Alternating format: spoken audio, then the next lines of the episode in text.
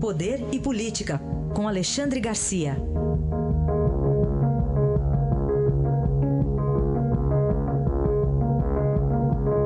Alexandre, bom dia. Bom dia, Raíssa. Bom dia, Carolina. Bom dia. Começamos com uma decisão de ontem do Supremo que pode impactar a Lava Jato, que, aliás, está nas ruas hoje, Alexandre, fase 66.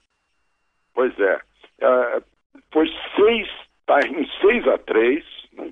e o presidente do Supremo suspendeu a sessão porque ele quer fazer um voto que seja adotado por todos, um voto a favor né, dessa, dessa sentença, do lado da maioria do Supremo, mas que imponha regras que não ponham em risco a Lava Jato.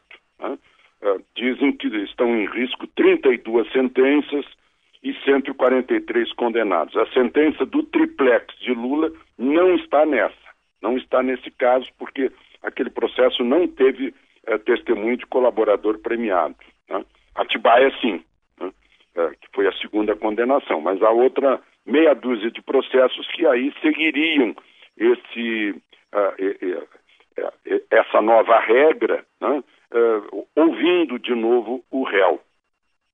A regra não existe na legislação, portanto, o Supremo legislou né, uh, com base no chamado vacácio legis, ou seja, não havia lei, tiveram que inventar alguma coisa dentro do espírito do devido processo legal. Né? Só foram contra isso Faquin, que é o relator, Barroso e Fux, né? relator de um, de, uma, de um processo de habeas corpus, né? de um pedido de habeas corpus, de um ex-gerente da Petrobras que desviou, e foi condenado por isso, 37 milhões da Petrobras, o Márcio de Almeida Ferreira. Né?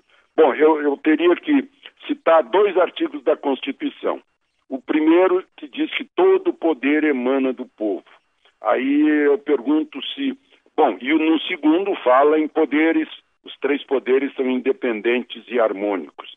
Aí eu fico me perguntando o quanto o Supremo, o Poder Judiciário Supremo, deve estar em harmonia com a sociedade ou acima dela, né? Se todo poder emana do povo, em seu nome será exercido, e a maioria da sociedade, a maioria dos eleitores, tomou, tomou decisões em outubro uh, contra a corrupção. Né?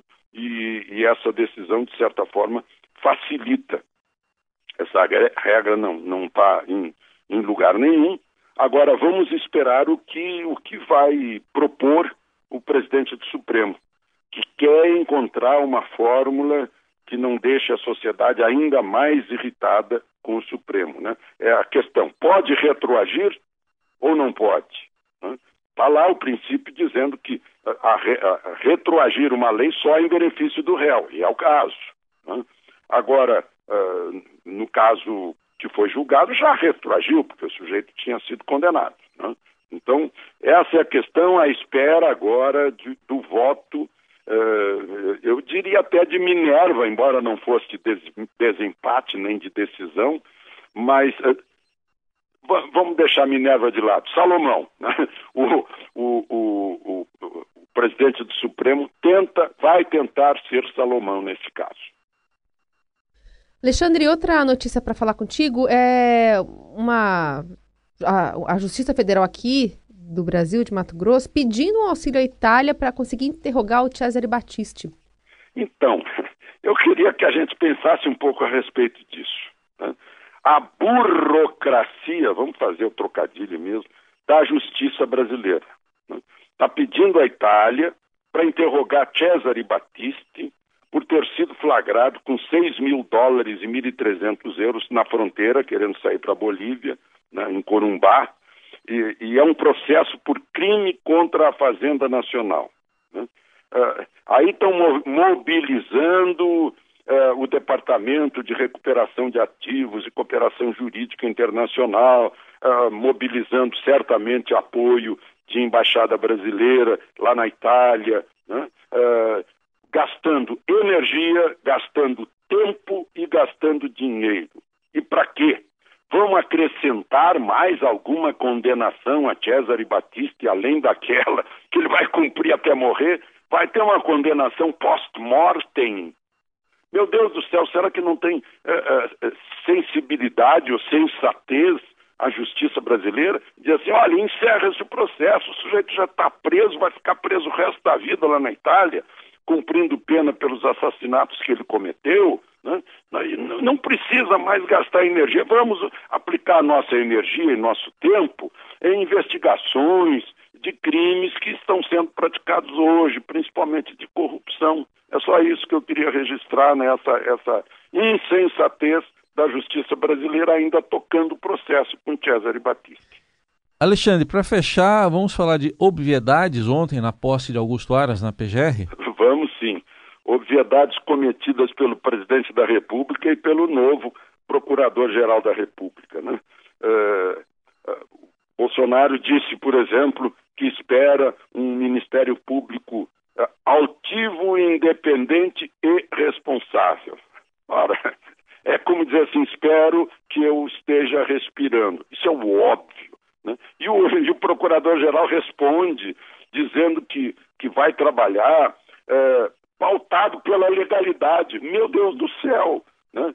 Que, que, não vai gerir porque gestão ou gerência é coisa do executivo, não vai legislar porque isso é com o legislativo, não vai julgar porque isso é com o juiz.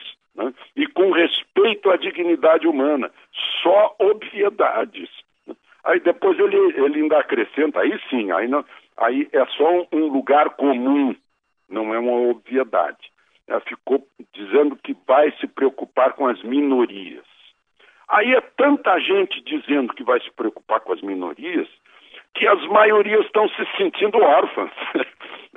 e democracia é a vontade da maioria. E está todo mundo preocupado com a minoria a ponto de provavelmente dar mais força diferença, superioridade à vontade das minorias em relação às maiorias. Né? Então, eu estou ressaltando isso ah, para a gente pensar a respeito dessa história que foi semeada lá pelo Augusto Aras, né? Eu ainda estou abalado aí com as declarações do nosso Janot. Imagina o faroeste dentro do Supremo, que coisa incrível. Aí ah, a análise de Alexandre Garcia que volta segunda-feira ao Jornal Eldorado. Bom fim de semana, Alexandre. Aproveitem o fim de semana.